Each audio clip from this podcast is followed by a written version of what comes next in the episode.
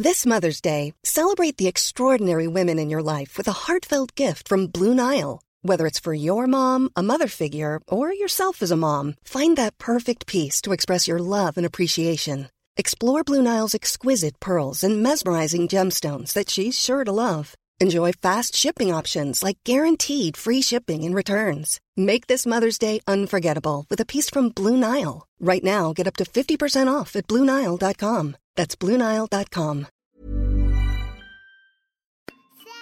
Ouvre-moi ou le chasseur me tuera. Lapin, lapin, on trigua. Me serrer la main, me serrer la main, me serrer la main. Lui, c'est mon petit garçon. Il vous a probablement fait craquer avec sa petite chanson. Moi, je suis Shane Love, une maman solo qui a décidé de partir à la rencontre des femmes du monde pour parler sans filtre de la maternité. Alors bienvenue à vous dans le tourbillon, le podcast qui parle de la maternité, la vraie, loin des filtres Instagram. Marie-Aldine a une sœur jumelle et leur maman les a eus à 17 ans. Une surprise de la vie arrivée tôt qui aura pas mal chamboulé les plans de cette famille. Il y a 38 ans, les infos sur la maternité étaient moins nombreuses qu'aujourd'hui, les tabous d'autant plus grands. Mais une chose était déjà là, devenir la mère parfaite était un objectif en soi. Marie-Aldine a donc pris le contre-pied de l'histoire de sa maman, voulant quant à elle avoir un enfant le plus tard possible et profiter de la vie jusqu'à trouver celui qui serait le bon. En devenant à son tour maman, tous les sujets tabous lui sautent aux yeux et sa sœur et elle décident d'en faire un bouquin, une sorte de manuel de survie pour les mamans. Elles ont bien compris que la mère parfaite n'existait pas et que la pression était énorme. Dans cet épisode, Marie-Aldine nous raconte l'histoire de sa maman, elle nous parle de l'arrivée de sa fille à l'approche de la quarantaine et du poids de la société sur les épaules des jeunes parents. Bonne écoute Bonjour Marie-Aldine. Bonjour. Merci beaucoup de nous raconter ton histoire euh, dans le tourbillon. Tu as une, une sœur jumelle. Oui. Euh, Anne-Sophie. Anne-Sophie, exactement. Et donc ta maman a eu, euh, vous a eu très jeune. Oui, elle était enceinte à 16 ans, elle a accouché, elle venait juste avoir 17 ans. Ouais. Et elle est restée avec mon papa qui avait une vingtaine d'années pendant, euh, pendant 15 ans. Donc euh, voilà, ils, ont, euh, ils sont partis dans le sud de- tout de suite. Nous, on est, des, on est arrivés dans le sud, on avait que- quelques mois. Mhm. Donc loin de la famille. Euh, donc elle n'a pas pu se faire aider des grands-parents, etc. Et elle a élevé donc, euh, des petites jumelles à, à 17 ans avec euh, voilà, toute les- la difficulté qu'on connaît. C'était une grossesse surprise. C'était une grosse surprise. Ouais. Tout à fait. Non, c'était mûrement réfléchi à 16 ans. non, non, c'était une, une grossesse surprise, mais voilà, ils étaient très contents. Bon, deux, je pense que ça a été, Ouais, ça a été chaud. Ouais, ouais. En plus, à l'époque, il n'y avait pas d'échographie. Enfin, c'était vraiment. euh, Enfin, il y en avait, mais ils en faisaient très peu. Et, euh, mais en revanche, on est une famille jumeaux. Donc, c'était D'accord. voilà, mes grands-mères sont jumelles, mes cousins sont jumeaux, on est des jumeaux naturels. euh. Ouais, il y avait des chances que. qu'elle- Bah alors non, c'est une génération sur deux, Ouais. et ça c'est vérifié en tout cas dans ma famille. Donc il y a des chances que mes petits-enfants soient des jumeaux. Ok. Voilà. Ouais. Moi j'avais peu de chance d'en avoir, mais mes petits-enfants... Et ça s'est vérifié puisque ma grand-mère est, est jumelle aussi. Et alors, est-ce qu'elle vous a raconté toute son histoire euh, de, de maternité, justement euh? Elle nous, en a, elle nous en a beaucoup raconté. En fait, je pense qu'il y avait une telle pression de la société sur le fait euh, de la famille, de la société, euh, sur le fait qu'elle soit, euh, qu'elle soit maman à 17 ans, Mhm.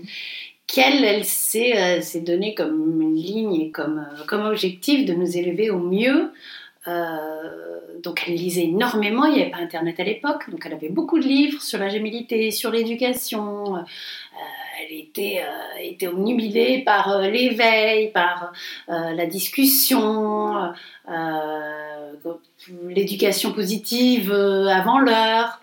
Et d'ailleurs, on a sauté une classe parce qu'elle nous a beaucoup stimulés quand on était petite, etc. En fait, elle faisait, voilà, elle se disait, voilà, moi je suis jeune, on, peut- on pourra rien, on me pardonnera rien, on me Mm. laissera rien passer.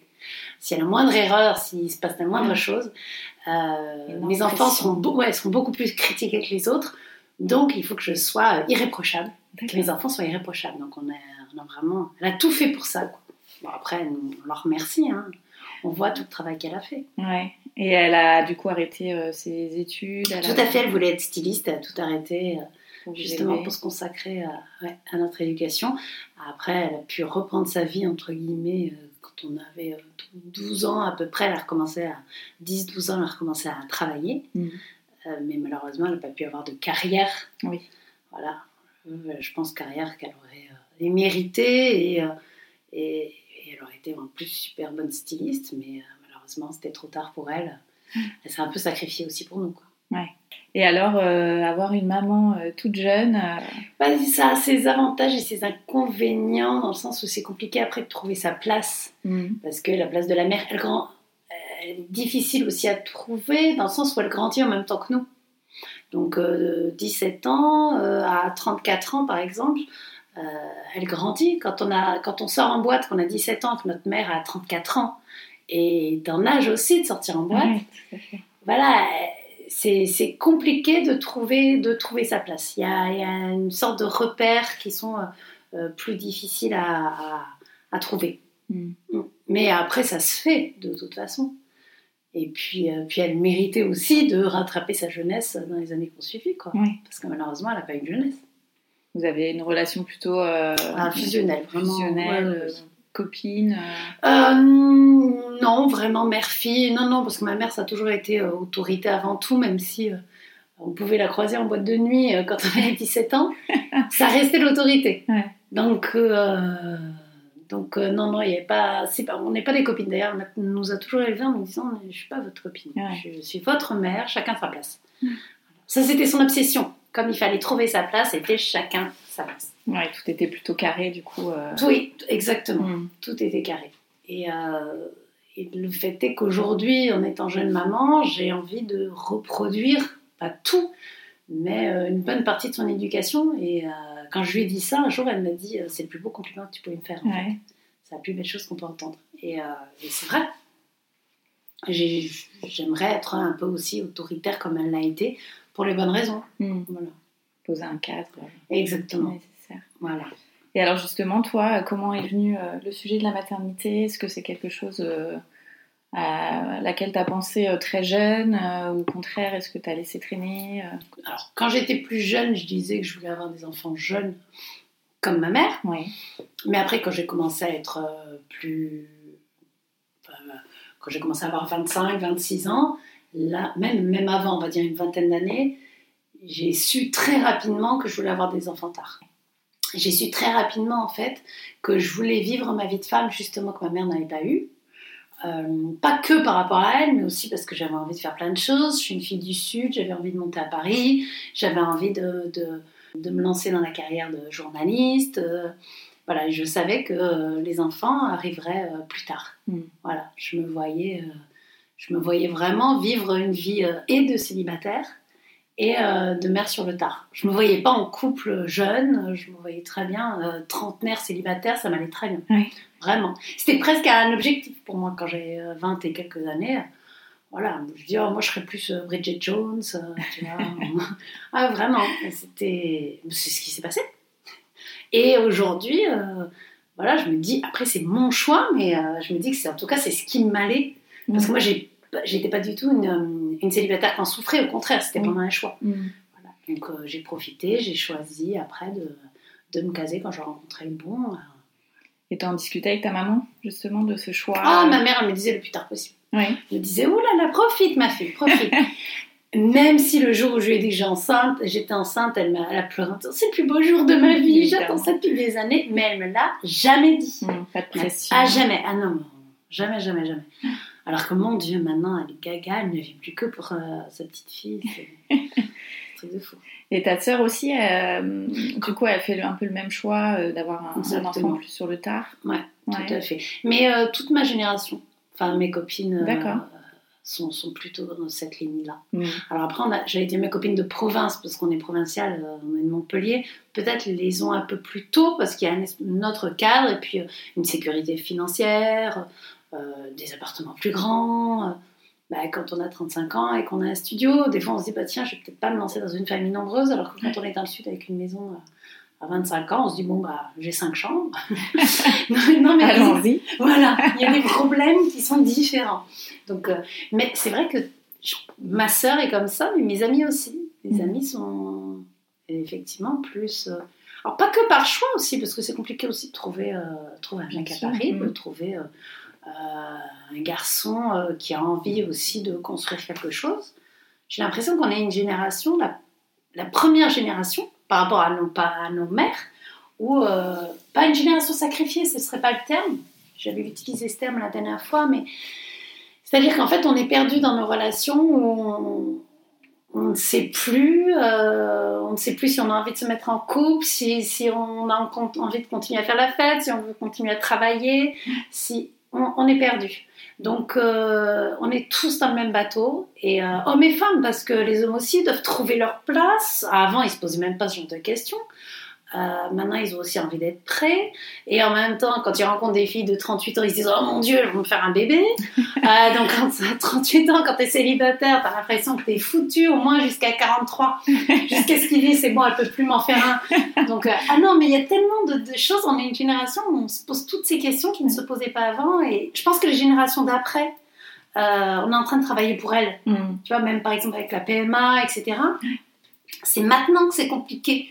Je pense que les générations futures, quand une femme décidera d'avoir un enfant, elle pourra avoir accès à la PMA et je l'espère, mon Dieu, parce que c'est un vrai choix, une vraie volonté, c'est la plus belle chose qu'on peut apporter à quelqu'un. Mm. Et qu'elle ait un mec, qu'elle soit lesbienne, qu'elle mon Dieu, mais, mais qu'elle- qu'elles aient un enfant, parce que ce sont des mères extraordinaires, parce que de toute façon, des femmes qui font cette démarche-là, je me dis que ça ne pourront. Enfin, après, c'est vraiment personnel, ça ne pourra être que des bonnes mères. Mm. Voilà, c'est mon avis à moi. Et donc, juste pour finir, c'est que j'ai l'impression que nous, on essuie les plâtres pour les prochaines générations et les générations passées. Ouais. C'est mes copines, moi, mes- mes potes. Est-ce que tu as senti euh, une pression euh, sociétale Ton entourage, ça allait, mais euh, le fait que tu pas d'enfant, peut-être dans ta, dans ta carrière Alors, Vraiment, je pense que je suis une chanceuse dans le sens où je vis à Paris. Et à Paris, on est beaucoup. Et on ne l'a pas senti. Euh, moi, je ne l'ai pas senti énormément. Je l'ai senti, bien sûr, sur des petites choses. Euh, notamment quand tu rencontres un mec et que tu as effectivement 38. euh, bon, là, en l'occurrence, j'avais les miens. Mais moi, je vois pour mes copines euh, qui ont peut-être 39 ans. Et d'un seul coup, quand un mec rencontre une fille de 39 ans, oui, il y a une pression Mhm. qui se fait parce que tu as, cette épée de Damoclès de, de l'horloge biologique. Quoi. Mais j'avoue que le côté Paris, par rapport à des copines qui sont célibataires dans le sud Mm. à, plus de 35 ans, ça n'a rien à voir. C'est-à-dire que moi, mes, en- mes, mes potes qui ont des enfants, etc., ils ne vont pas ne pas m'inviter à un brunch parce que j'ai pas de mec. Mais les copines du sud, ces gens, bon bah, ah non, mais toi, t'as pas de mec, donc là, c'est un truc entre couples. Enfin, de, de- genre de choses comme ça, même dans le boulot, des remarques, etc. Et, et pourtant, je suis une chauvine vraiment de ma province, mais je, je ne peux que constater l'écart qu'il y a entre les deux. Vraiment. Et le fait que moi, bah, j'en ai moins souffert parce que ici, c'est, c'est commun. C'est commun. On t'a jamais dit, euh, bon alors, et toi, les enfants euh, Non. Mais après, je, je pense qu'il n'y a pas trop qui se serait permis de me dire ça, mais j'attends que ça, quand on me dit ça, je vais leur sauter dessus. non, non, franchement, j'avoue que j'ai jamais, euh, jamais entendu quoi que ce Mm. soit là-dessus. Même si je sais qu'ils n'en pensaient pas moins, mais ils s'en sont. Si, alors, si les langues se délient quand t'annonces que t'es enceinte et que là, oh là là, mon Dieu, on est soulagé. Ah Ah bah oui. maintenant, on peut te le dire. Ah là, on est soulagé. Je suis contente que ça t'arrive. Tu le mérites. Oui, bien. mais tu le mérites, mais je suis pas moins méritante si j'avais pas eu d'enfant. Je veux dire. euh, Comme si t'étais resté en apnée jusqu'à ce que finalement tu fasses le bon choix. c'est exactement ça. C'était exactement ça. C'est fou. Mm. Ouais. Et alors, comment t'as pris euh, cette décision? Comment la maternité est arrivée au sein de ton couple? Euh, parce que j'ai rencontré la bonne personne. Ouais. Ouais. Parce que j'ai vraiment, je me suis dit, euh, c'est lui. Bah, le nombre de fois, on se dit, bah, là, je l'imagine pas comme papa. Mm. Là, bah, pour une fois, je l'imaginais comme papa. Et puis pour moi, c'était le plus important au sens où, même si on reste pas ensemble toute une vie, moi j'espère qu'on restera ensemble toute notre vie, mais c'est possible qu'on se sépare un jour, et ben ça serait un merveilleux papa. Mm. Et voilà. Et ça, je pouvais pas le dire de tous mes ex, Je mais en tout cas, lui, c'était plus que les autres. Ah ouais, ouais, ouais. Lui, je me suis dit, mais. Lui, ça... ah ouais, non, ça serait. euh, Je me souviens le, le jour où je lui ai annoncé que j'étais enceinte. Et... et je lui ai dit, moi, je ne veux pas allaiter. Je lui ai dit tout de suite, alors que c'était absolument pas, je ne sais pas pourquoi je l'ai sorti ça comme ça, c'était pas le sujet. Mm. Il fumait une cigarette à la, à la fenêtre et il m'a dit Non, mais t'as raison, ça fait des gens bizarres. Et je me suis dit, en fait, cette réponse, elle est tellement farfelue. Ouais. Et puis en y réfléchissant, il m'a dit Mais c'est pas du tout ce que je voulais dire. je me suis dit, en fait, un mec qui, qui est capable de pas me mettre la pression, qui m'aime comme je suis, Mm. qui, qui répond un truc à ce grain de folie aussi, euh, non, il sera, il sera un papa incroyable. Et puis, c'est, je me suis pas trompée. Et c'était un projet ou c'était une grossesse surprise euh? Non, c'était un projet, euh, les deux. Les Les deux. deux. Les deux, les deux. C'était un projet surprise. Ouais. Voilà. Euh, Du fait que ce soit sur le tard, euh, ça n'a pas été euh, plus compliqué de Non. tomber enceinte? Pas du tout, du Ouais. tout. C'est là où c'était la surprise. D'accord. ça arrivait vite Très, très dès vite. que vous avez pris la décision. Très, très vite. Ouais. Bah, souvent, on, on dit attention, il faudra du temps, etc. Et je sais, parce que je sais à quel point pour certains ça l'est. Mm. Et c'est difficile d'ailleurs d'annoncer des copines qui essayent euh, depuis des années que Oui, toi, ça- arrivé euh, tout de suite. Ouais.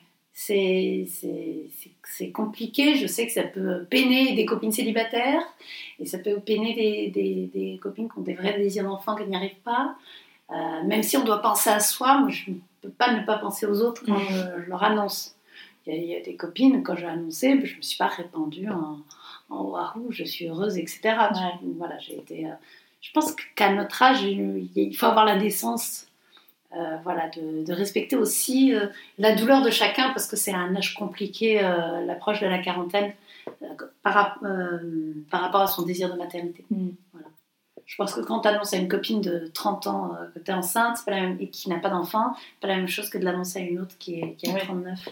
Parce que l'horloge, euh, bah, toujours cette horloge. Toujours horloge. Mm. Ouais. C'est dingue.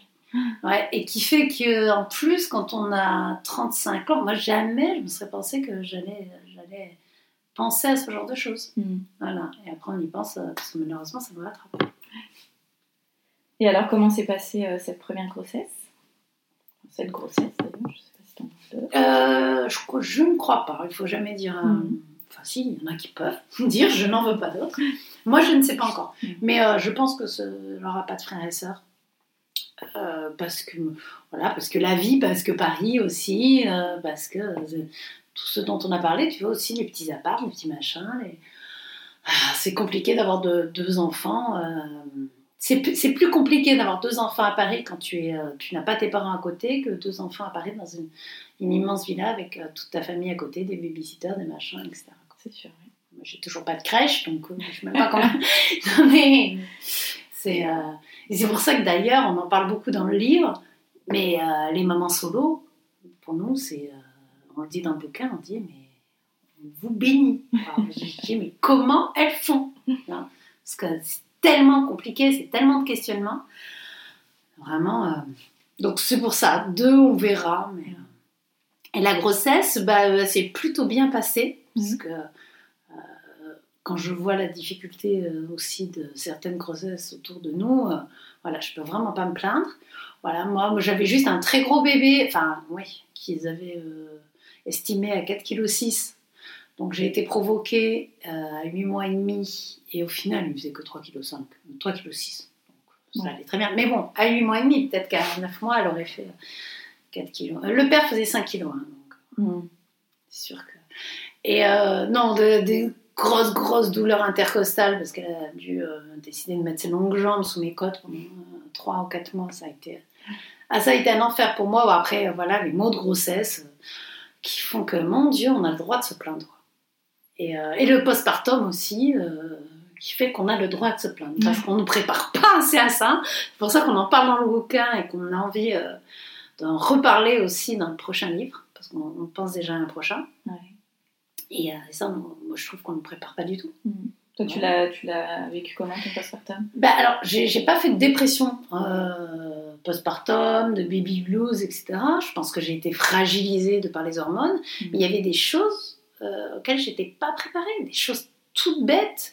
Euh, C'est-à-dire que moi, je veux bien faire euh, quatre séances sur le périnée, le fonctionnement du périnée avec des schémas, mais expliquez-moi déjà que je vais saigner Mm. Après, pendant un mois, j'ai saigné sans comprendre si c'était normal ou pas, euh, sans qu'on m'explique ce que je pouvais faire pour calmer les douleurs, des déchirements, des choses comme ça. Ouais. C'est fou. Même les copines n'en avaient jamais parlé. Mm. C'est un truc de fou, quoi. On est dans un Euh, tabou. euh. On est dans un tabou, euh, mais, mais en plus, on est des. Comment dire Je vais pas parler de mutilation, c'est pas le terme, mais on est. notre corps est. On est passé dans une moissonneuse batteuse, quoi. Donc, euh, mais ça, qu'on nous le dise, qu'on nous explique et surtout qu'on nous protège, quoi. Ouais.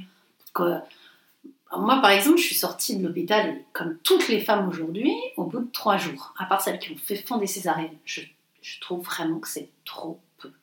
Ah Après, oui. c'est mon avis. Ah ouais. Mais un jour de plus, vraiment, c'est nécessaire. Moi, je voulais pas partir. Pourtant, j'étais bien, il n'y a pas de souci. Mais suis... non, mais j'ai voilà quoi, j'ai sorti un bébé de 3,5 kg de mon vagin. Je suis fragile. Et là, je voudrais juste qu'on fasse attention à moi et de me reposer un peu. Mm. On, on m'a parlé de ce qui se passait beaucoup dans les pays euh, nordiques où les femmes étaient beaucoup plus prises en charge. Euh, elles pouvaient être alitées des fois pendant 10 jours avec une aide, vraiment 15 jours, une aide. Euh, on va l'aider par rapport au bébé pour qu'elle se Ouais. repose, qu'elle reste allongée. Mm. Chez nous, être allongée après un accouchement, ça n'existe plus. Mais non. Non, non. Mm. Tu dois être jolie, tu dois être mince, tu dois être euh, ravie, euh, que tout le monde passe à la maison voir le bébé alors que toi, tu es assis sur ta chaise, t'en peux plus tellement tu souffres. Euh, et ça, ça, non, ça, il faut qu'il y ait vraiment un gros, gros changement là-dessus. Mm. quoi. C'est pas possible. Et puis qu'on se le dise entre nous aussi, entre filles, quoi. Euh, je pense que ça manque de bienveillance, vraiment. Moi, la prochaine fois que je vais chez une copine qui a accouché, c'est va te reposer, va dormir, je m'occupe du bébé si tu veux. Enfin, tu vois, faut qu'on soit, faut qu'on soit solidaire. Quoi. Mm.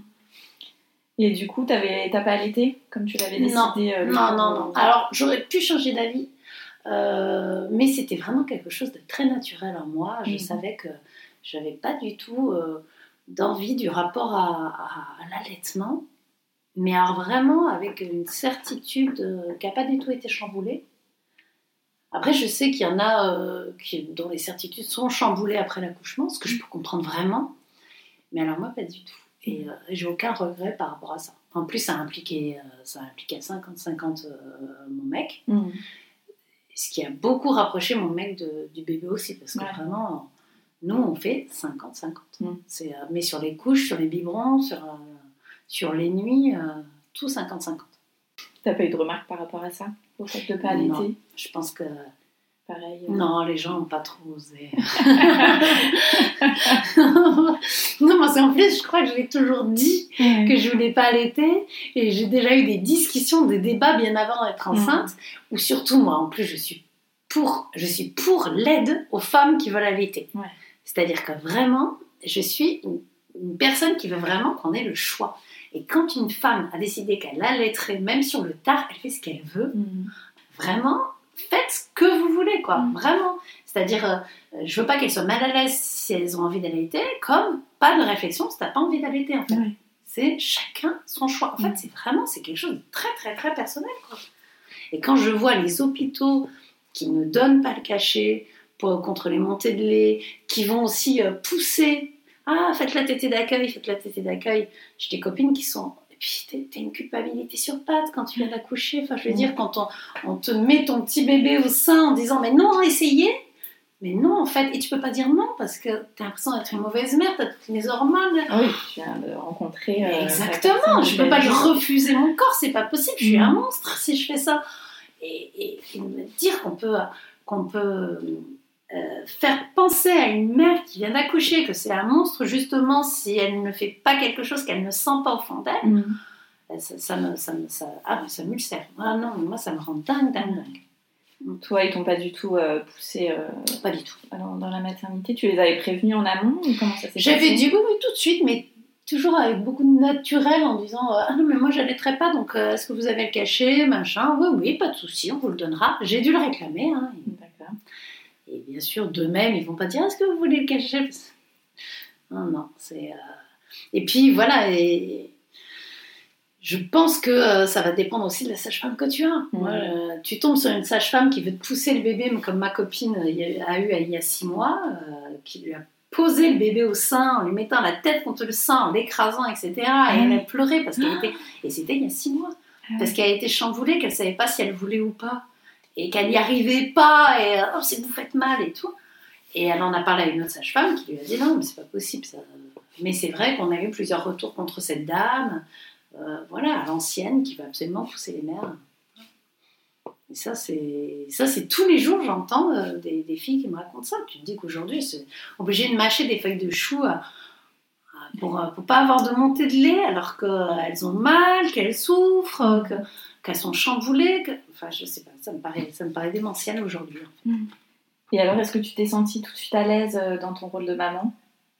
Bon, à l'aise. euh, Après, le fait que ce soit un gros bébé, euh, j'avoue que je le sentais un peu moins fragile Ouais. que des petits bébés. Je disais toujours, tu vois, moi, il était déjà euh, tout joufflu, tout rose, c'était pas une petite chose violette, t'as peur de casser. Je pense que ça, ça a joué dans le fait que je me suis, j'étais moins, moins paniquée. Après, euh, les pressions, les, les pensées un peu étranges qui peuvent, peuvent te venir, tiens, je peux le cogner, je peux le machin, je pourrais lâcher, il pourrait tomber tout seul. Ça, j'en ai eu. Ouais. Et, euh, et d'en parler des fois avec, avec, euh, avec des filles euh, en disant, non mais on n'est on n'est pas folle, on n'est pas des mauvaises mères, parce que d'un seul coup, on s'est dit, Oh, mon Dieu, mais je pourrais lâcher le- la poussette et la poussette partirait comme ça. Et on a des, des trucs qui, qui viennent dans nos têtes, on ne le fait pas. Et, euh, et c'est nos pensées qui ne nous rendent pas des, des mauvaises mères, c'est juste qu'on est, on est un peu euh, perturbé. Voilà. La fatigue, euh, les nuits. euh, La fatigue, les nuits, euh, le manque de sommeil, le fait de ne pas trouver non plus sa place, de, puis de- d'apprendre à connaître cette chose qu'on ne connaît pas. mm. Quand on, voilà, quand on l'a posé sur le ventre, euh, je, voilà, je me suis dit enchantée à cette personne inconnue. Voilà, qui. Ah ouais, t'as pas eu cette vague d'amour dont on parle tout le temps, qu'on voit dans les films euh, Non. Non, non, alors bien sûr, je l'aime, évidemment. Sûr. La vague d'amour, Mm. oui, mais après, euh, euh, non, je te connais pas en fait. Mm. Je vais apprendre à te connaître. Et ça, il a fallu du temps pour apprendre. Et maintenant, je commence à. Elle a, elle a 15 mois et je commence à apprendre à la connaître. Ouais. Ouais. Mm. Ouais, non, j'ai mis, mis du temps pour apprendre à la connaître. Bon, après, je l'ai aimé tout de suite, mais, mais j'ai pas eu, oui, effectivement, ce côté euh, je suis contre moi, euh, c'est elle, c'est moi. Non, c'est mon bébé, il sort de mon corps, mais, euh, mais je vais mettre du temps. Mm. Après, il y avait quelque chose qui m'avait chamboulé, c'est de réaliser qu'en fait, c'était une partie de mon corps. Il y a une phrase dont je me suis toujours souvenue et je ne l'avais jamais dit à quelqu'un. Mais à la maternité, à un moment, il me dit bon, vous allez nettoyer la choupie. Moi, je dis la choupie de la petite, donc euh, voilà, son vagin. Et euh, il me dit vous allez voir, elle a des pertes blanches. Mais en fait, ce sont les vôtres. Ah oui. Et de là, de dire en fait, donc c'est une extension de mon corps, puisqu'en fait, ce qu'elle va perdre, elle, c'est les miens en fait. Ah oui. Et ça, moi, je me suis dit, ah ouais, donc c'est vraiment, c'est mon corps. Mm. C'est une partie de mon corps. Et ça, je sais que cette phrase qui part anodine, elle a trotté dans ma tête. Tu vois, je me suis dit, ah ouais, quand même. Donc c'est moi, c'est une partie de moi, ça. Et pff, maintenant, j'en suis complètement folle. Bon, j'ai été folle depuis le début, mais euh, je suis complètement gaga. Et du coup, t'as vu ta maman euh, tout de suite euh, C'est toi qui allais dans le sud ou, euh, Ah non, c'est elle qui est montée. elle est montée Ah ben non, mais c'est pas celle qui est montée. C'est-à-dire qu'elle était, moi, elle avait prévu, elle est montée pendant trois jours, pendant tout le long de l'accouchement. J'ai accouché en trois jours. Ah oui? Ah oui, ben, elle a pro- provoqué l'accouchement. Donc je suis rentrée le jeudi matin, j'ai accouché le samedi après-midi, avec les contractions le jeudi. Ah. C'est-à-dire que moi, le jeudi, quand les, les contractions ont été douloureuses et espacées, enfin douloureuses, douloureuses et régulières, et que j'étais euh, j'étais à 2,5, deux, et demi, ben là, la, la sage-femme m'a dit bon, ben c'est bon, donc il était, je sais plus, euh, dans la nuit, vers 4h du mat, le jeudi. Elle me dit, ah bon, bah, c'est bon, là, euh, ça va partir, euh, c'est bon. Euh, C'était pas bon, ça s'est arrêté, les contractions ont continué, mais ça a arrêté de s'ouvrir jusqu'au jusqu'au samedi après-midi.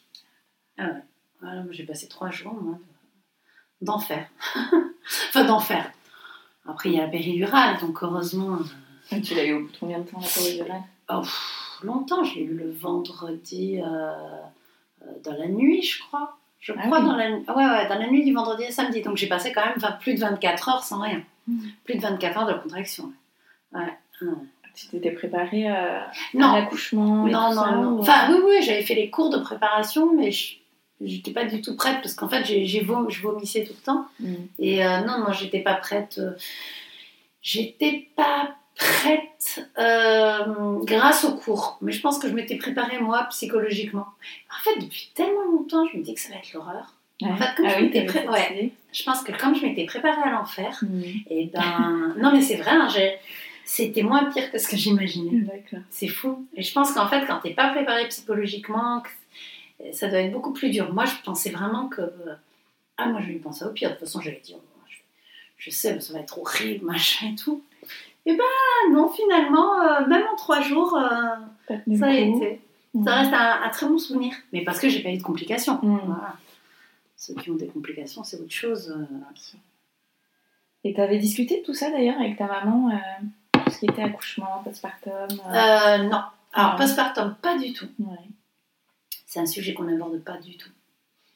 Euh, accouchement, si on en avait parlé, parce qu'elle elle m'avait dit des- une phrase comme bah, moi, quand on m'a sorti le placenta, j'ai l'impression qu'on qu'on m'ouvrait le ventre, c'était bien pire que, bien pire que l'accouchement. Bon, un placenta de jumeaux, en plus, j'imagine, ça doit être quand même. euh, On m'a dit oui, elle était montée sur le ventre pour le faire sortir et tout.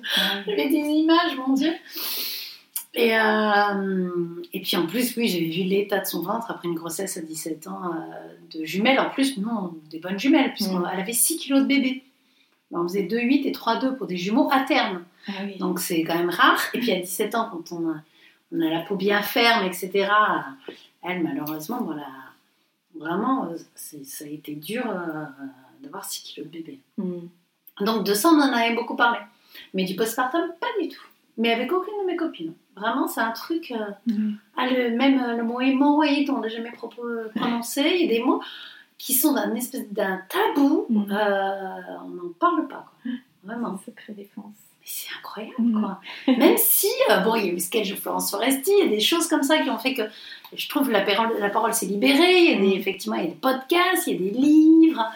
Mais il y a des choses encore. euh, ah non, non, on n'en parle pas. Mais moi, mais je savais même pas qu'il y avait ces grosses serviettes hygiéniques. Je te jure, quand on m'a montré ça, tu te dis, putain, mais j'ai 39 ans, on me pose ça, je ne sais même pas de pourquoi vous me donnez ça. Mais c'est quand même surréaliste, quoi. Donc pour ceux qui nous écoutent, c'est pour le sang, après les pertes de sang, euh, après l'accouchement. Mm. Maintenant, je sais. Et donc tu disais ta maman est arrivée direct. euh, Ah ben, en fait, euh, ma mère et ma sœur euh, nous ont harcelé le message. La première chose qu'elles m'ont fait, c'est elle, m'a crié dessus euh, parce qu'elle était restée 5 heures sans nouvelles. Il faut savoir que ma sœur jumelle, euh, on est très proches. Ouais. Donc elle a fait une crise, je pense, d'apoplexie pendant, pendant mon accouchement. Mais alors vraiment, s'il y avait une personne que j'aurais pas voulu à mon accouchement, c'est elle, parce que je pense qu'elle aurait crié après les infirmières, elle aurait fait un scandale dans l'hôpital parce que j'avais pas telle ou telle chose. Euh, on n'a plus de notion de, de sens des proportions quand Mm. on est. que- bah, c'est exact, une jumelle, c'est exactement comme euh, son enfant. C'est-à-dire que quand voilà, c'est-à-dire qu'on est protecteur exactement comme son enfant. D'accord. Faut pas toucher à ma Ouais. sœur. Et euh, je me fais du souci pour ma sœur. Là, elle va accoucher dans, euh, dans deux mois et demi. J'ai appelé l'hôpital la semaine dernière pour savoir si je pouvais venir. Et là, pour l'instant, ils m'ont dit non. Même pour les visites après, à cause du Covid. Et ma soeur m'a dit, mais pourquoi tu les as appelés? Je dis, non, mais parce que je veux, je veux être fixée. Et là, mais je suis tellement malheureuse de ne pas pouvoir même à- à- aller lui rendre visite à l'hôpital après l'accouchement. On peut pas. Il y a une personne, que son compagnon. Et encore, j'espère qu'il pourra venir en salle d'accouchement. Logiquement, oui, pour le moment. Donc euh, oui, toi ta maman, euh, elle t'a beaucoup aidé quand. euh, quand Bah, avec le bébé, non. En Non. revanche, euh, étant donné qu'elle est repartie tout de suite, elle est dans le sud. Donc, non, non, pas du tout. Elle a été là vraiment pour lui faire des câlins. Et, mais avec moi, non. Et euh, il n'y a personne qui nous aide de toute façon. Mm. Il n'y a personne qui. Voilà, à part notre compagnon euh, et papa qui est dans le même euh, état psychologique, pas physique, mais qui est tout chamboulé aussi euh, que nous, on est quand même quoi. On est Mm. démunis. Heureusement, il y a la sage-femme qui vient, euh, voilà, quelques fois après l'accouchement pour, pour voir si tout va bien, mais on est quand même livrés à nous-mêmes, quoi. Donc, euh, même si, voilà, j'avais des. On se téléphonait, mais. euh, mais c'est plus pour savoir comment va le bébé, on n'est pas trop sur comment va la mère en fait. Mhm. Voilà. Donc, mais après, ça allait bien quand même. J'ai pas eu de, j'ai pas eu de complications, j'ai pas eu de problème. Mais je pense à toutes celles qui en ont, quoi, qui, qui se sentent toutes seules après, après avoir accouché. Mhm. Et euh, maintenant, elle est plus, oui, maintenant, il n'y a plus, a que, que ma, ma puce qui, qui compte, quoi. mais après, comme c'est la chose la plus importante pour moi, maintenant, j'accepte que, que je sois plus la, la chose la plus importante pour ma mère, quoi. Ouais. Et alors, donc, ta sœur et toi, euh, vous venez de, de sortir un livre donc, qui s'appelle La mère parfaite est une connasse. Ouais. Comment est venue euh, cette idée? Tu me disais que vous n'aviez pas d'enfant au moment où vous avez euh, Non. réfléchi à, à ce livre. Euh, parce que vous voyiez déjà toutes les deux tout ce qui se passait autour de la maternité. Tout ce qui se passait autour de nous, en fait, quand on a écrit La femme parfaite est une connasse, euh, mhm. C'était une volonté de déculpabiliser euh, la femme. C'était euh, l'idée était de, de dire euh, aux autres filles, vous n'êtes pas seules. Parce que nous, en tant que jumelles, on savait qu'on n'était pas seules. Mhm. On savait qu'il y avait quelqu'un d'autre qui, vivait les mêmes choses en même temps que nous. Et on avait envie de dire, on va prendre tout ça avec autodérision. On n'est pas parfaite, on ne le sera pas. On ne le sera jamais. Mais on est tous dans la même galère. Mhm. Et on, on avait déjà des copines qui commençaient à être enceintes, qui nous disaient des trucs qu'on avait envie de mettre dans le livre. Et je me souviendrai toujours de cette, de cette, de, ma meilleure amie Céline, je vais la outer, qui, était allée chez le gynéco qui m'avait raconté ça en me disant euh, Bon, je me suis pesée, euh, je suis allée chez la gynéco, je me suis pesée, elle était donc enceinte. Euh, bon, j'ai menti, j'ai dit un kilo de moins, mais parce que j'avais un collier un peu lourd. Je dis, mais pourquoi mentir à la gynéco là? C'est Ouais. pour, par rapport à la santé du bébé. Pourquoi tu vas, tu vas mentir sur. Et, je me suis dit, mais en fait, on est vraiment des, des- on est vraiment des cas, quoi. Mais on est toutes pareilles, on pourra toutes mentir un petit peu si on veut faire la coquette et voilà, quoi. Et, et ça, c'était un exemple parmi tant d'autres. Il y avait tellement de choses qu'on avait envie de mettre dedans, tellement de trucs sur les enfants insupportables, sur les enfants cons, sur. Voilà, sur le fait que, que voilà, on n'a pas toujours les enfants qu'on mérite non plus, que, euh, que tous les enfants ne sont pas beaux, les bébés, euh, comment réagir devant un bébé laid, ça on l'avait mis dans la mère parfaite, dans la femme parfaite est une connasse. Mhm. On avait un chapitre comment réfléchir, euh, réagir devant un bébé laid. Tous les enfants sont beaux, c'est fou. Les enfants qui sont foncièrement laids, quoi. Ça veut pas dire que ça fera pas des adultes beaux, hein. Oui, bien sûr. Et réciproquement Mhm. ce qu'on appelle la jurisprudence Macaulay-Culkin. Magnifique enfant, même si maintenant je le trouve beaucoup plus mignon qu'avant, parce qu'il y a un débat interne avec ma sœur. Mais donc voilà, on a eu envie, euh, envie d'écrire ce livre en se disant euh, on va attendre d'être légitime, on va attendre d'être mère, euh, de voir si déjà nous, on pense toujours exactement la même chose. Ouais. Parce que ça, c'était combien de temps quand vous avez Ah non, cette mais ça c'est quand on a écrit La femme parfaite est une connasse, on a mis une page en mettant dedans, donc c'était en 2012, on a écrit La mère parfaite est une connasse, c'était un nom d'un chapitre, et on a dit, on prévient notre éditeur, on va écrire ce bouquin avec un PS de l'éditeur, vendez déjà celui-là. Et donc on savait déjà, on avait annoncé dans le bouquin, c'était euh, donc en 2012 quoi. Ah oui. On n'avait qu'une envie, c'était de l'écrire celui-ci parce que, en fait, qu'est-ce qu'il y a de plus important que déculpabiliser une mère? C'est-à-dire qu'en fait, déjà, quand je parlais de culpabilité sur pattes, c'est que on se sent coupable de tout en tant que femme, Oui, mais alors en tant que mère, euh, mais oui, tout. On n'est pas assez belle, on n'est pas assez mince, assez intelligente, assez- et alors en tant que mère, Mhm. c'est pire. C'est ça, c'est-à-dire qu'en fait, on est coupable de tout. Et, et j'ai l'impression que culpabiliser la mère, vous êtes trop jeune, vous êtes trop vieille, vous êtes pas assez bienveillante, vous êtes trop autoritaire, pas assez autoritaire. Je veux dire, en fait, on fait rien de bien. Donc, on va déculpabiliser toutes ces mères en disant de toute façon, votre enfant finira chez un psy à vous critiquer. Donc, partons de là, offrons-lui l'amour, le plus d'amour possible. Et puis après, euh, si t'arrives à le garder en vie, lui donner beaucoup d'amour. Après, nous, c'est notre seule règle. hein. Après, le reste, tu fais comme tu peux. Quoi. Donc vous avez attendu 8 ans Ouais, pour être légitime et Ouais. écrire, euh, Mhm. écrire ce bouquin. Ouais. C'est fou. 8 ans, ouais. Mm. Et en plus, notre éditeur a voulu qu'on l'écrive, et non, elle a dit non. Je me souviens, le deuxième, euh, il a dit bah, vous pouvez l'écrire. Ah non, mais c'est pas grave. Si, si, si. On va l'écrire, on va l'écrire quand on sera enceinte. Mais il y a une page, c'est écrit noir sur blanc hein, en 2012. Donc, euh, ah ouais, mais on est tellement contents de l'avoir fait. Et alors, est-ce que tu comprends mieux, toi, maintenant qu'il y a eu un bébé, pourquoi ton ami euh, avait menti sur ses kilos Oui. euh, Franchement, oui. On le dit dedans d'ailleurs. euh, tu arrêtes de compter euh, en termes de poids. Les deux dernières semaines, c'est comme si elles n'existaient pas. Tu te Mhm. pèses plus. Tiens, moi, Et j'ai puis, il y a une pression aussi. Du, Ah, mais une pression. Mais moi, je- c'est pour ça que je le dis toujours. Moi, j'ai Mhm. pris 25 kilos. Mais quand le gynéco m'a dit non, ce qui serait bien, c'est 9 kilos. Dans le livre, on dit mais pour qui? Pour un chat? Qui prend 9 kilos en fait? Je veux dire, même déjà l'hiver avec les raclettes, j'en prends 5. Donc, euh, non, mais ça, j'en ai pris 25 et franchement, c'est pas grave. Qui, en fait, qui va les perdre après? Mm. C'est moi. Donc une réflexion, et j'ai une copine, euh, Maya d'ailleurs, qui était allée, euh, je vais dire les noms de mes copines, on les a, on les autant, qui était allée chez gynéco, et que le gynéco lui avait dit, non, ça serait bien là de, de mettre la pédale un petit peu sur le poids là, euh, pensez un peu au papa. Ben, t'es sérieux, penser au papa? Ah Non, mais c'était resté. Mais, ah ouais, non, ça, je trouve ça surréaliste. Ah non, non, faut surtout pas culpabiliser. Bah, vraiment, faut arrêter avec ça, quoi. De toute façon, euh, moi, j'ai galéré après pour les perdre. Mais, euh, mais après, c'est moi qui galère pour les perdre. Et puis même, quand bien même je les aurais pas perdus, je les ai pas tous perdus déjà. Parce que le corps met du temps. Après, c'est- compliqué, quoi. C'est comme à chaque fois qu'on voit à la télé des filles qui sortent de l'hôpital avec le ventre plat, qu'on nous dise une bonne fois pour toutes, quand on sort de l'hôpital, on a un ventre de femme enceinte. Ouais, oui. Un ventre rond de femme enceinte. Moi, je regarde la photo, on dirait que je suis enceinte de 6 mois. Mm. Et ça, ça peut durer euh, des semaines, des mois. Pas de pression, ça reviendra, mais qu'on ne nous fasse pas croire que. Bah, après, il y en a toujours. Moi, sur Insta, j'avais une, meuf qui a dit Je sors de l'hôpital, je rentre de nouveau dans mon 36. Déjà, je rentrais pas dans un 36 avant, avant. je rentrais dans un 36 après. Mais, euh, mais calmons-nous là-dessus. Et puis surtout, personne n'a le droit de faire la moindre réflexion sur le poids. Mais Mm. sérieusement, quoi. Mm. Ah non, mais. Et en revanche, maintenant, tu as des, des femmes qui vont commencer à faire déculpabiliser. Là, je voyais euh, une. euh, ah, comment elle s'appelle Katy Perry. Oui. Mais, ah, mais merci, quoi Mm. C'est une femme. Et elle est magnifique. C'est une femme, une vraie. Elle a pris un peu de poids. par- Elle a pris du poids pendant sa grossesse.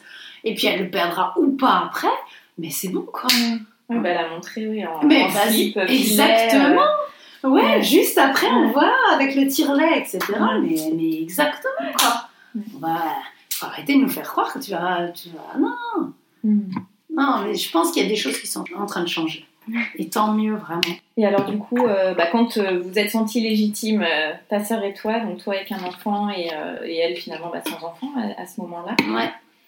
Au début de l'écriture, à la fin de l'écriture, elle était ensemble. Ouais. comment, bah, comment vous avez démarré l'écriture Alors, de ce déjà, manuel un peu de survie oui, voilà, c'est ça, c'est le guide de survie pour Mhm. nous. Mais déjà, on s'est dit quand même que c'était, en en discutant, un sujet touchy. C'est-à-dire qu'on peut être attaqué de toutes parts. Dès qu'on touche aux enfants, les gens perdent leur humour. Mm. Vraiment, on n'a pas le droit de rigoler avec ça. Alors que, non, on a décidé d'en rire, quoi. Mm. C'est-à-dire vraiment, on peut se moquer. euh, euh, déjà, ce serait bien de se moquer de nous-mêmes, de se moquer des autres. Euh, là, par exemple, on a fait un post sur une des phrases pour, pour vous montrer un peu ce qu'il y a dans le livre. C'est une citation qui dit non, euh, votre enfant n'est pas obligatoirement en avance euh, parce que euh, parce qu'il est en échec scolaire, il est peut-être tout simplement con. Mhm. Et donc, discuter avec une copine qui dit non, mais tu te rends compte, tu parles de l'échec scolaire, euh, il y en a vraiment qui sont en souffrance, tu peux pas dire qu'ils sont cons. Dis non, non, non, on va arrêter. On, a- on ne se justifiera jamais de ce genre de vanne. C'est-à-dire que c'est une vanne et qu'on pense déjà à moitié parce que franchement, quand tu écoutes les parents, surtout à Paris, je trouve, quand tu les écoutes, leurs enfants sont toujours en avance, sont toujours des petits génies. Euh, sont... J'ai une copine qui travaille dans un magasin de jouets.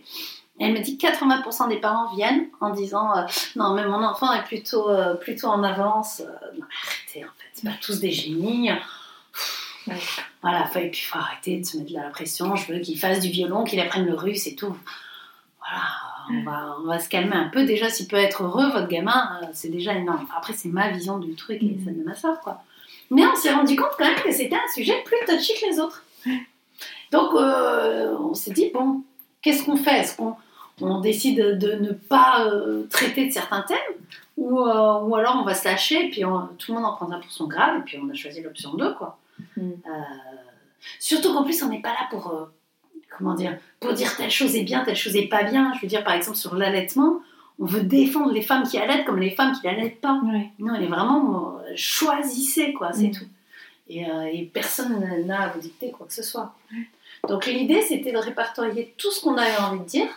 Donc c'est des choses que vous avez entendues, c'est des choses que vous avez. Les choses, euh, la plupart, c'est des choses euh, vécues. Franchement, ouais, c'est vécu. C'est du vécu la plupart du temps. Ouais, des, des, des choses, des- les, les copines, les discussions, euh, l'expérience. euh, euh, les sujets qu'on a vraiment envie d'aborder. Euh, là, on parlait du poids, on parlait. Tu vois, ça, c'est des choses. moi, dès que je suis tombée enceinte et, et que je vois les pressions que se mettent les mères par rapport au poids, mais ça, je me suis dit, mais ça, on le met tout de suite dans le livre, quoi. On va Mhm. les déculpabiliser tout de suite.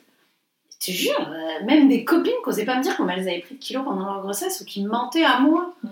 Ben, non, mais arrête, ne me dis pas 13. Euh, chérie, j'ai bien vu que tu n'avais pas pris que 13 kilos. Et quand bien même, tu vois, pas à moi quand même. Et puis c'est pas grave, quoi. Mm. Et euh, l'idée, c'était chacune de notre côté de, de, de se proposer des thèmes. Et après, on écrit chacune de notre côté. Et on essaye de faire rire l'autre. C'est-à-dire, après, on lui envoie le thème. Et euh, selon si elle me met ha ha ha ha ha des trucs comme ça, des petites annotations sur le côté, euh, il y a des choses que je peux enlever, des choses, bien sûr, si je la fais rire, je garde tout, quoi. Le but, c'est vraiment de faire rire l'autre. Nous, On a toujours travaillé comme ça, même sur les précédents livres. Hum, excellent. Et après, on va, on va travailler sur le texte. Par exemple, moi, si j'ai travaillé sur un texte, Anne-Sophie sur un autre, euh, on se les échange. Je rajoute des trucs, elle rajoute des trucs. Et on, on travaille comme ça euh, sur, de- sur un drive. Et après, on fait des séances à deux. Et ça, sur une, une deuxième partie. Enfin, une seconde partie de, de travail. Quoi. La première partie, c'est chacune de notre côté, en essayant de faire rigoler l'autre. Des fois, on lui dit Ah, Lis ce que je t'ai envoyé ce matin, j'ai trop rigolé. Et là, je fais Ah, ah, c'est trop con, machin et tout. Et hop, je retravaille dessus. Vraiment, c'est. euh, Et après, je fais Ouais, pas trop. Ah, je croyais que ça allait te faire rire, ça. Et tout. Mm. Et voilà. c'est... Alors, il y a des fois aussi où Anne-Sophie va me dire Alors là, franchement, moi, je vois pas du tout où tu vas en venir. Oui, et ben écoute, moi, ça me tient à cœur. Hum. Bon, bah, si ça tient à cœur, vas-y, quoi. Mais alors, mm, ce sera ton texte, quoi. Oh, oui, bah, c'est pas grave. Moi, j'ai besoin de dire ça, j'ai envie de le dire. Bah, moi, il y avait des trucs, par exemple, sur les mots de grossesse, où euh, ce- celui-ci, je me suis lâchée et ça m'a soulagée, le côté petit mot de grossesse. Non, c'est l'enfer sur Terre. J'avais envie, je crois que je venais d'accoucher, donc j'avais envie vraiment de, de me soulager aussi, quoi. Et, euh, et voilà, mais ça a, été, ça, ça a toujours été comme ça, en fait, dans notre façon de travailler, on a toujours bossé comme ça. Et vous avez mis combien de temps du coup pour euh, rédiger tout ce, tout ce manuel Tout l'hiver dernier. Parce On y que euh, tout, tout, tout y passe quoi. Ouais. Mm. Tout y passe, mais en même temps, on s'est rendu compte qu'il manquait aussi plein de choses et que ça va évoluer si notre éditeur nous suit pour qu'on continue aussi dans l'âge. Parce que là, en fait, la moitié, c'est quand même la grossesse. Ah oui, oui, là c'est parti. Ah, là, on euh, est quand même plus sur la grossesse. Grossesse et euh, postpartum. Et petite enfance, voilà, mais, Mm. mais, euh, mais on est plus là-dessus. Ah oui, bah là vous avez tout un panel de ça. vie euh, pour c'est ce qu'on s'est dit avec ma. L'adolescence. Et elle qui, a, qui continue sa grossesse maintenant, me dit déjà, j'ai noté des trucs dont on n'a pas parlé. Ah. Elle m'a dit, j'ai 40 thèmes déjà pour la suite. J'étais ah, ok, d'accord. Bah, D'ailleurs, ce matin, je me suis dit, les poux. On n'a pas parlé des poux. Il y a des choses comme ça qui nous viennent et j'espère qu'il y aura une suite. Mais euh, bon, on verra. Et euh, bah, de toute façon, on rentre tout de suite dans le sujet hein, avec le, le titre euh, La mère parfaite est une connasse. Bah, après, ce, ce mot-là, nous, on vient du Sud, on l'a toujours dit, c'est pas un gros mot pour nous. Ah oui, d'accord. Ah non, non, non. Un jour, quelqu'un m'a dit euh, Ah, c'est vous la mère parfaite, la femme parfaite est une salope? Je dis Mais comment? Mais ça va pas Salope, c'est un gros mot, mais pas du tout, quoi. Puis c'est vulgaire, c'est nous, on les. alors vraiment, on prône pas du tout les gros mots. Non, connasse, chez nous, c'est. Dans le Sud, c'est oh, connasse. Oh, connasse. C'est, c'est un mot. Comment dire euh, Ouais, c'est, une ponctuation, c'est un mot gentil, c'est pas, pas une insulte. D'accord. Voilà. Même si, bon, ça veut quand même dire ce que ça veut dire. Hein. Mm. De toute façon, vous précisez direct que euh, Comme elle n'existe pas, on on n'insulte personne. Mm. Voilà. Ça, c'était important pour nous, quoi. Parce qu'on on veut pas faire partie de cette, euh, cette mode, en plus, qu'on a initiée, puisque le premier, on l'a écrit en 2012, de euh, gros mots dans les titres, euh, de euh, vulgarité, parce que des fois, quand je lis des titres, bah, justement, salope, machin et tout, mais alors, pff, nous, on n'adhère pas du tout, du tout à ça, avec. Mm. Vraiment, moi, je cautionne absolument pas. L'idée, c'était pas de dire un gros mot pour choquer. D'ailleurs, notre éditeur ne le voulait pas, ce titre. Ah oui. Ah non, non, le titre, au départ, sur, le, sur la couverture, il y avait La femme parfaite est une C et les petits signes euh, de colère, là, des Mhm. dessins animés. Et nous, on dit, mais non, mais il faut arrêter, on va arrêter de faire les hypocrites, c'est connasse, euh, c'est pas, pas un mot, euh, hein, c'est pas, pas salope. Enfin, pour moi, j'arrive même pas à le dire, pour moi, c'est vulgaire, tu vois, ça n'a- et, euh, et au final, ils ont accepté. Ils me disaient non, mais ça, ça passera jamais, personne n'achètera. Bon, 2 millions de ventes après, ils se rendent bien compte qu'on avait raison. Ouais. Et surtout que ça nous tenait à cœur parce que le premier, le titre, euh, tout début, on avait pensé à même Marilyn avait un gros cul. Euh, tu vois, c'était en fait c'était vraiment sur euh, arrêter, personne n'est parfait les gars. Mm. Voilà, c'était vraiment notre idée. Et après sur le mot connasse, ouais, c'est un mot qui est, qui est resté. Puis Anne-Sophie faisait partie d'un, comme un humoriste, d'un, d'un regroupement d'humoristes avec Nadia Ross, Bérangère Krief et Christine Bérou qui s'appelait le Connasse Comedy Club. D'accord. Et voilà, elles, elles- elles faisaient chacune leur sketch. Et comme elles étaient super copines, elles faisaient voilà, des représentations toutes les quatre. Et c'est pour ça que aussi, on s'était dit, tiens, Connasse Comedy Club, la femme parfaite est une connasse. On a toute une connasse en nous, oui, même toi, Jean- Jean-Claude, je crois que c'était euh, leur baseline. Et euh, voilà, on était, on était, c'était la suite de tout ça, quoi. Ouais. Et alors, euh, qu'est-ce que vous souhaitez euh, apporter toutes les deux avec ce livre? Je pense déjà de l'autodérision, Mm. vraiment. Parce que quand je dis autodérision, c'est parce qu'on rigole, mais on rigole aussi de nous-mêmes. Parce que franchement, en tant que mère, il vaut mieux en rire, déculpabiliser. Vraiment, c'est pour nous, c'est le maître mot. Vous ne serez pas des mères parfaites. Et aujourd'hui, dans la société où euh, d'un seul coup, il faudrait, euh, il faudrait, mais être la perfection, la- la- vraiment la pédagogie euh, bienveillante, laver les couches, les couches lavables, machin et tout. Faites ce que vous pouvez, quoi. Mm. Euh, les dictates euh, euh, qui, qui font que d'un seul coup, il faudrait. Enfin, je dis d'un seul coup, c'est parce que je trouve que ça va à l'encontre. On parle des mères des années 80 et les mères des années 60, 70 dans le livre. C'est que là, il y a un, un espèce de gros revirement où on devrait être tout au service de l'enfant et la mère doit, doit être à, à son service. On doit tout faire parfaitement pour, pour créer un petit monstre parfait euh, qui parle beaucoup de langues, qui, qui, qui est brillant, qui est. Non, je pense qu'en fait, c'est beaucoup trop de pression, on n'y arrivera pas. Autant partir défaitiste tout de suite et, et se dire que au- autant, voilà, autant prendre du plaisir et faire ce qu'on peut, quoi. Et puis, et puis de la bienveillance les unes par rapport aux autres, Mm. vraiment. Et ça, c'est quelque chose, je pense, que je n'aurais pas eu personnellement avant d'être enceinte. Ouais. C'est-à-dire qu'avant, j'ai beaucoup de mal avec les enfants euh, mal élevés, euh, voilà, qui, qui courent partout en hurlant et tout. Bon, ça, ça n'a pas changé, c'est-à-dire que ça m'agace quand même. Euh, mais maintenant, je regarde la mère. Et si je vois que la mère euh, me regarde avec ce- cet air de j'en peux plus, les gars, ou vraiment je suis désolée, mais j'ai qu'une envie, c'est de lui faire un câlin. Mm. Lui dire, bah oui, euh, ta, ta petite, elle hurle et tout, mais c'est pas du tout que t'es une mauvaise mère, c'est que. Oui, il est pas mal élevé. Il est pas mal élevé aussi, c'est que euh, pauvre puce, je vais t'aider quoi, tu Mhm. vois. Avant, euh, c'est clair que euh, je, je partais du principe que non, je suis désolée, un enfant qui fait un caprice à manger par terre, euh, c'est pas possible. Ah Bah, maintenant, je me confronte à la réalité, c'est-à-dire euh, quand il est allongé par terre et qu'il hurle, elle a que 15 mois. C'est compliqué d'avoir euh, une éducation positive, etc. Non, bah tu fais comme tu peux, quoi. Tu enjambes l'enfant, tu fais croire que c'est pas le tien et puis tu pars. non, mais voilà, on va arrêter. euh, et c'est- pas si grave, quoi. Ça met pas de nous des mauvaises mères du tout, quoi. Euh, et donc voilà, cette bienveillance-là, euh, ce regard de compassion les unes par rapport aux autres, je pense dans un parc, la prochaine fois que vous verrez un enfant faire un, un caprice, regardez la maman, essayez d'être un peu compatissant, parce qu'elle en chie aussi, quoi. Enfin, je, je parle mal volontairement, mais pour essayer de faire comprendre ça, quoi. Arrêtons d'être dur et de juger, quoi. Autant rigoler et, voilà, et être bienveillante. Ce que j'aime bien dans le livre, c'est que du coup, c'est pas du tout romancé. Donc, euh, vous balancez les, les infos d'une page à une autre. Donc, on Ouais. passe d'un sujet à l'autre euh, assez vite, ce qui peut préparer justement à, à toute cette période. euh, Ah, mais c'est le livre que j'aurais voulu lire, en fait, avant. Ouais. J'avoue que euh, on l'a écrit comme ça. On s'est dit, euh, voilà, quand on tombe enceinte, je pense que lire ça, on va apprendre plein de choses, on va rigoler beaucoup, on va se déculpabiliser, on va dédramatiser plein de situations. Mm. Et, euh, et quand on a accouché, ça c'est, par exemple, quand on est enceinte, je pense aussi que ça soulage. Mm. Parce que euh, franchement, on se dit, ah ouais, quand même, ah, personne ne m'ait donné Mm. ce genre d'informations, quoi. C'est quand même fou. Donc voilà, il faut que- il faut qu'on en parle. C'est le but. Et alors, qu'est-ce que ça a changé chez toi, euh, la maternité? Euh, bah, j'ai plus peur maintenant, j'ai peur de tout. La peur d'avoir une, une petite chose euh, qui ne compte que sur toi, qui ne vit que pour toi. Et voilà, on sera, on sera plus jamais. plus jamais, j'arrive pas à trouver le terme, mais. Tu vois, cette naïveté, quoi. Il y aura, il y aura, il y aura, il y aura toujours ce- voilà, cette petite chose.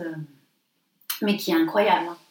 Qui est incroyable. Après, j'ai toujours détesté euh, le genre de phrase euh, le plus beau, la plus belle chose au monde pour moi, c'est mon métier de mère, machin. Ah, vraiment, mais ce que je déteste le plus. Euh, mais en même temps, je peux comprendre que ça rend gnangnan parce que moi, je suis gaga.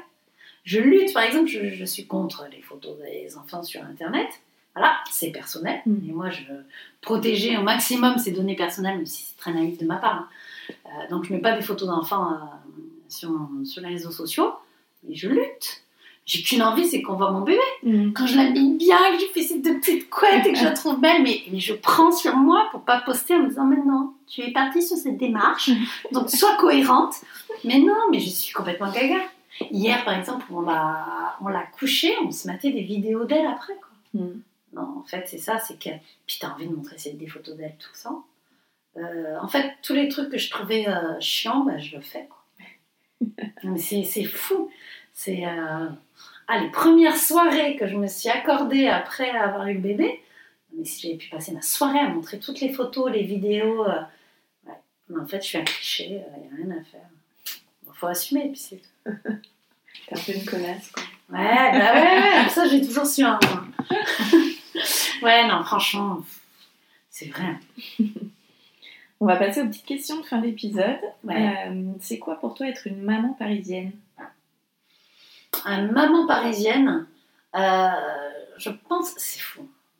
C'est bah, c'est beaucoup de courage. Vraiment. Je pense que c'est, franchement, hein, vraiment, je, je pense que c'est c'est vraiment dur. C'est une ville, c'est une ville quand même qui est dure. Tu cours, euh, tu, tu pousses ta poussette, t'as pas de crèche, tu, tu, tu dois te battre pour un morceau de carré de pelouse euh, pour ton enfant, euh, de trouver la bonne heure pour qu'il puisse aller jouer au square. Non, c'est euh, c'est dur quoi. C'est euh, après je je veux pas être comparée Paris-Province en, en disant c'est plus dur. En tout cas, c'est dur. Voilà. Et, et donc quand je vois les mamans parisiennes, je me dis qu'elles ont un mérite de fou. Quoi. Franchement. Quel est ton endroit kids-friendly préféré? Et j'aimerais en connaître plus parce que mon enfant marche depuis peu de temps. Et donc, euh, je sais, il y a le Square Gardette que j'ai découvert là où on peut manger en terrasse et les petits ils peuvent jouer au milieu, il n'y a pas de voiture, rien du tout. En fait, je voudrais connaître plus d'endroits comme ça à Paris où on peut faire euh, brunch, euh, apéro avec les enfants en sécurité. Parce que la dernière fois, de voir ma petite par terre en train de s'amuser avec les mégots de clopes euh, sur un bout de trottoir pendant que toi t'es en train de boire un verre, tu te dis ah non là, en fait, non, non, non, faut que je trouve des, des, des trucs kids friendly. En fait, je n'en connais pas. Parce qu'en fait, j'ai toujours été en dehors de, de, de tout mouvement en rapport avec les enfants. Mm. Parce que dès qu'il y a des enfants, ça m'intéresse pas trop, si tu veux. Ouais. Mm. Et maintenant que je suis maman, bah, en fait, je dis Ah, c'est cool En fait, c'est bien que ça existe Ouais. Parce qu'avant, j'étais vraiment le genre de meuf à dire euh, euh, Ouf, Vraiment, tu veux vraiment qu'il y ait les enfants qui viennent? Oh. Et, et j'avoue que maintenant, je, ouais, je suis bien contente quand ils les acceptent. Quoi. Et quels sont tes projets euh, rien que pour toi et ceux prévus en famille?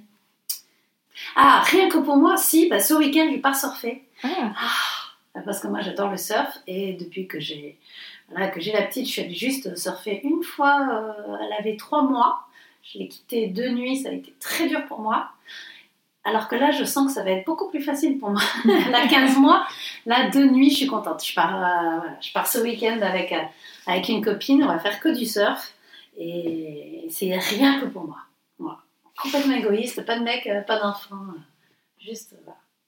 et tes projets en famille Projet en famille, euh, j'espère qu'on pourra partir cet hiver, vraiment, parce qu'il y a un, voilà, il y a, un- il y a- il y a un lieu euh, en- comment ça au Club Med où on voudrait partir. Bon, c'est c'est un peu égoïste aussi parce qu'ils gardent les enfants et tu peux te retrouver en parents, entre parents, machin.